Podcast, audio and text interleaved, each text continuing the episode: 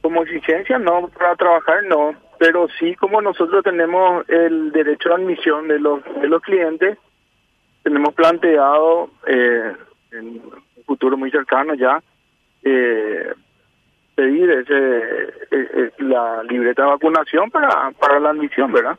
Y estamos en todos nuestros derechos porque tenemos el derecho de admisión, no estamos haciendo nada fuera de la ley.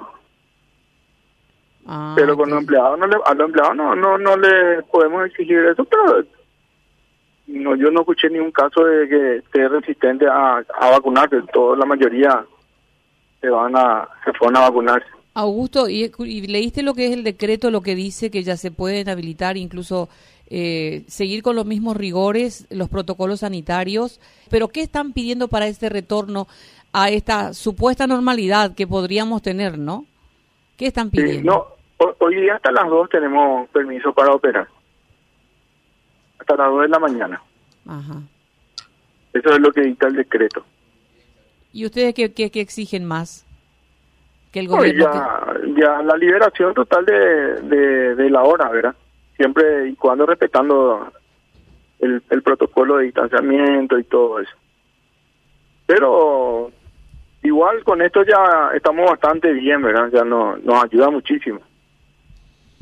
Justo en el momento en que ya menos pedíamos, porque ya nos cansamos de ir, salen con esto y está espectacular. Es como que, que estamos disfrutando ahora esto antes de volver a pedir más otra vez, ¿verdad?